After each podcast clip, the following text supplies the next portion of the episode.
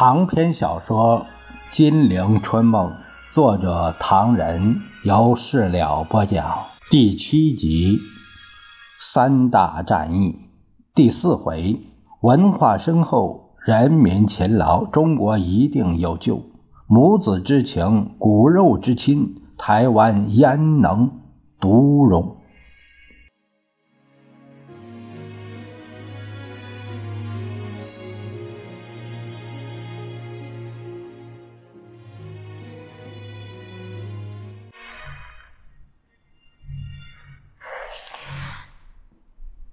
魏主席，一个大学教授他说：“我以为台湾前途只有小问题，没有大问题。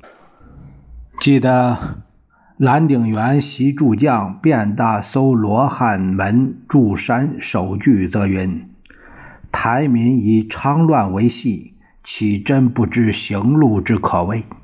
有大山深险而不逃之数多也。成则出为民害。’”败则去为山牛，人迹不至，莫穷其底，彼何淡而不为哉？这当然是过去的情形。台湾同胞经过满清两百十三年的文化熏陶，上革命过二十一次之多，在日本五十一年的统治中，也有二十次以上的反抗斗争。日本人曾这样看台湾人。三年一小变，五年一大变。过去台湾人民斗争的是返本归宗，不做亡国奴；今天却是争取自治。主席当也知道，说的是，说的是。魏道明说：“呃，何以今日台湾之人无大问题呢？”那教授喝了一口茶，吃了块蛋糕，笑着说：“何以言无大问题？”因为大山深险，经交通的改变，呃，已不复为不逃之术。且今日文明人也无法生活于原始时代的社会，原始民族也不能了解现代的理论。台湾地方不大，人不多，物也不博，无独立为近代国家之资格，经济上与日本相同。如非依赖大陆，不能生存。既然与大陆为命运共同体，所以，所以说无大问题。众人皆叹服。教授又说：“只要大陆每年能贴补台湾，小问题也就少了。中国复兴之后，将对亚洲各国大施援助，何况台湾呢？对台湾何足以悲观之有？”魏道明说：“教授所言甚是。”他叹了一口气。不过，大陆何日可以富强，实在令人悲观呐。目前是炮火连天，一塌糊涂。万一国府……他打了个疙瘩，岔开说：“如果中共得势，那前途更糟，因为中共一窍不通，非但不能造福中国。”更何以对亚洲各国大施援助？我实在是悲观，实在是悲观呐。另一个报馆人士不以为然。反正我们今天的谈话绝不发表。我应该告诉魏主席，我不同意魏主席的看法。中国局势虽糟，但中国一定有救。中国是个有深厚文化的国家。中国如果无救，难道反而让肤浅轻飘的人称霸吗？那不能想象，老天爷太没眼睛了。魏道明说：“可是你别忘记，中国今天是一片混乱，只有台湾能在安定中求繁荣。”我还是觉得，那个报人说，只要中央对中共问题不以武力解决为颠扑不破的真理，中国是乐观的。万一中央每况愈下，中共得势。那么，中共是否不能造福大陆？这一点我不能据下啊论断，以免引起不必要的误会。可是有一点，我强烈的觉得中共也是中国人。举座既然，良久未到，明笑了。现在我们不不谈这个，他要工友为大家斟酒倒茶，举杯前饮，说：“这几天美国通讯社关于台湾的报道，各位对这个有什么意见啊？曾经听说什么没有？”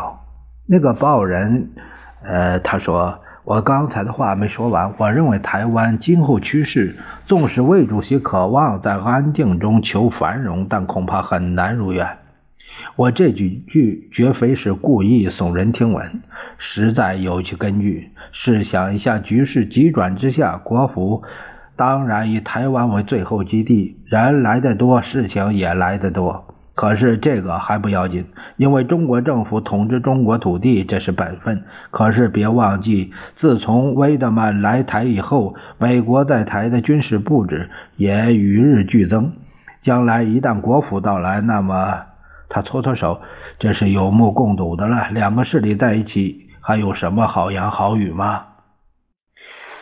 那个大学教授击着桌子说：“你说的对呀，对极了。我现在可以把我心中的话告诉主席。我担忧这一阵子鼓吹的什么托托托托管独立之说，是某方面预先。”布置的一招棋啊！一旦国府有迁台迹象，他们便可以振振有词，拒人于千里之外，说：“你们别来了，台湾已经独立，台湾的事儿不再是中国的了。”魏道明以眼色止住说：“啊，谢谢各位发言，很有价值。我想请教各位一个问题：如果托管派再嚷嚷，民间会有什么反应呢？”众人推让一阵。都不愿说。良久，那个大学教授叹了一口气，他说：“哎，魏主席力求台湾安定中求繁荣，意思当然好。不过，台湾与大陆一海之隔，台币虽可作为防止大陆物价高涨的防波堤，但随着时间的转移，这道堤能维持多久，委实难说。我现在很诚恳地告诉魏主席。”使台湾不受大陆影响的防波堤，不仅是经济的，而且有更多性质的。但这显然非一两个人所能做到，也是无法做到，因为台湾到底是中国的领土，它同大陆血肉相关。魏道明抓住主题，他说：“我问的是，万一托管这个托管论者嚷嚷个不停。”呃，民间会有什么反应呢？我刚才的话还没说完。那个什么托管派，如果吵个没完，民间一定有所反应。不过这个反应倒不是赞成台湾托管，而是民间对政府的威信大减。政府在大陆已有问题，不在台湾来这一手，那台湾即使。可不理会我们这批穷秀才，我们穷秀才倒不能不为政府背了。这是一，还有二八事件，迄今说了未了。地方与中央之间的关系始终不算太好，一旦托管问题吵个没完，我真替中央担心，同时替自己担心啊。魏道明失笑道：“ 呃，你担心什么心呢？中央对教授待遇一时顾不到。”我们地方上总会有办法，你们何必担心呢？教授也笑了。我们不是为待遇问题担心，生活苦一点了不起，同抗战时那样，我们不痛快。呃，但不至于牢骚发个没完。我们所担心的是，仍既得不到中央的爱护，又得不到民间的谅解，到那会儿做了一个夹心饼干，两头咬，哎呀，岂不甚惨？结果死的不明不白，又何苦啊？那教授显然只二八而言，众人闻言失色。魏道明端着那个咖啡，凝思良久，他强笑着说：“ 不过我总感觉到托管派虽然胡闹，但还不至于嚣张到这么可怕的地步。美国朋友也不至于使人过分难堪，大家不必太紧张。”魏主席。那位报馆人士再也忍不住了，他长叹一声说：“哎呀，今天我们无话不说，请主席不要见怪。我们报馆的采访主任曾经碰到一个人，这个人也是台湾人，在某国领事馆做事儿。他劝我们加入托管派，理由实在是荒谬可耻啊！是什么？魏道明急着问。他说：“南京蒋老板伺候美国人，我们廖老板也伺候美国人。现在中国大陆已经没有什么玩意儿了，只剩下一个台湾，眼看是廖老板的。你们伺候蒋老板还有什么好呢？”那人见举座紧张，他接着说：“魏主席恐怕从没听见过这样说吧？太荒谬了，太荒谬了。”那个人又说：“某某人呐，你再想想，蒋老板拿的是美金，廖老板拿的也是美金，你伺候蒋有这个必要吗？钱财过手三分肥，你问蒋老板拿钱，七折八扣，只剩下汤汤水水，哼，你还吃什么？”连骨头都没得啃，我越听越气。我说你别说了。魏道明也打个哈哈说：“是啊，这些话谁能够说得出口？这个人根本没有骨头，不是中国人，是汉奸。”众人皆点头说：“魏主席说的是啊，这种人是汉奸，逮住就该枪毙。”没说的。魏道明忽有所思。啊，对了，今天我们是无话不谈，你们也不妨说个痛快。这个台湾人还说什么呀？报馆人士哭丧个脸。我因为业务关系，常常同各种人呢见面，我可以拍胸脯，赞成托管派的台湾人士少之又少。不过他们的论调如出一辙呀，他们也恬不知耻的谈到汉奸问题，而且强辩说什么汉奸不汉奸。如果说拿美国人。那替美国人保留台湾是汉奸，那么拿美国人更多钱的替美国人保留中国大陆的又该怎么说呢？我实在是听不下去，告诉这些人呐，以后可别跟我提这问题，我一听就烦，恨透了。魏道明说：“是啊，任何人听了这种论调都恶心倒胃口。我们只要了解托管派的行为在民间有什么影响，其他就别管他了。”魏主席，另一位历史教授始终没说话。他忽然发问说：“兄弟是教历史的，无论说到天边去，无论局势怎么变化，兄弟深信台湾是中国的领土。打死我，我也这样说。不过最近在学生中间，有些不便启齿的问题，使兄弟十分为难呐。”他舔舔嘴唇各位都知道，呃，台大有好几位。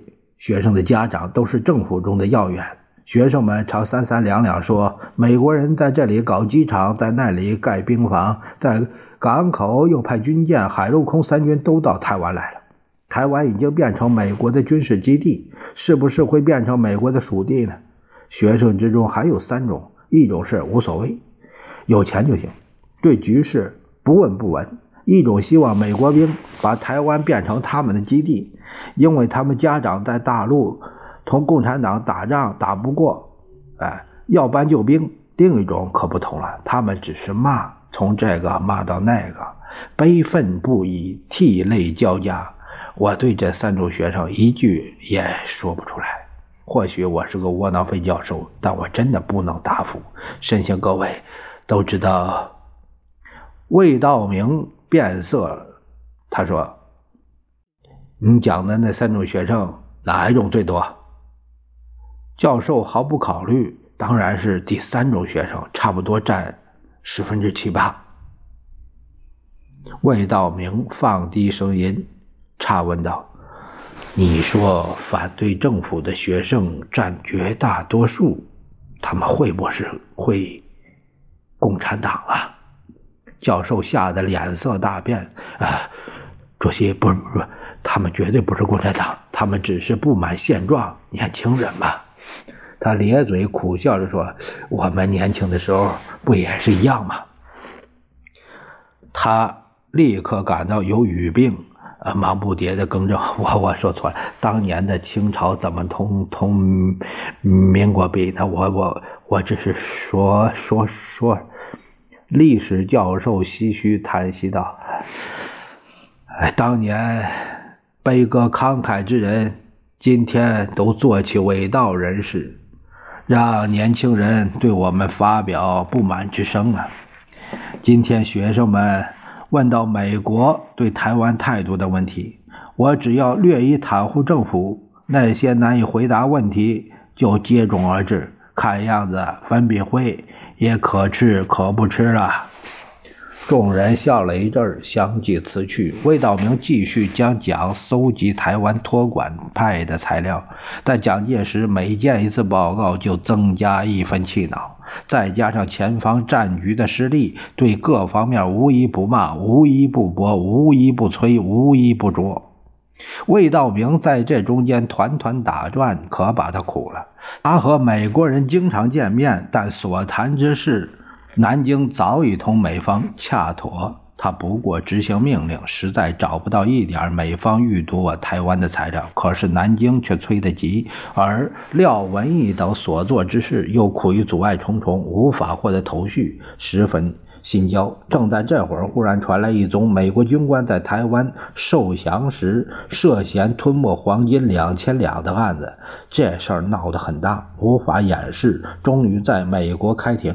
蒋介石翻阅案卷，觉得美国人在台湾有这么个案子，也可以消消他们这股不可一世的气焰。心里稍感到舒服一些，一有空便同陈布雷谈这个案情。那天晚上，因为该案即将在美公审，蒋介石夫妇饭后又扯到这个美国军官头上。有几个客人不明案情，陈布雷便说书似的介绍经过。陈布雷说：“民国三十四年十月间，呃，美军艾文斯中校任美军联络组长。”随同陈仪先生率领的前进指挥所到台湾，他利用职权在日本军官原田少佐处接收福字金元八箱，共计四千枚，每枚重一两，但只拿两千枚送交长官公署，两千枚就吞没了。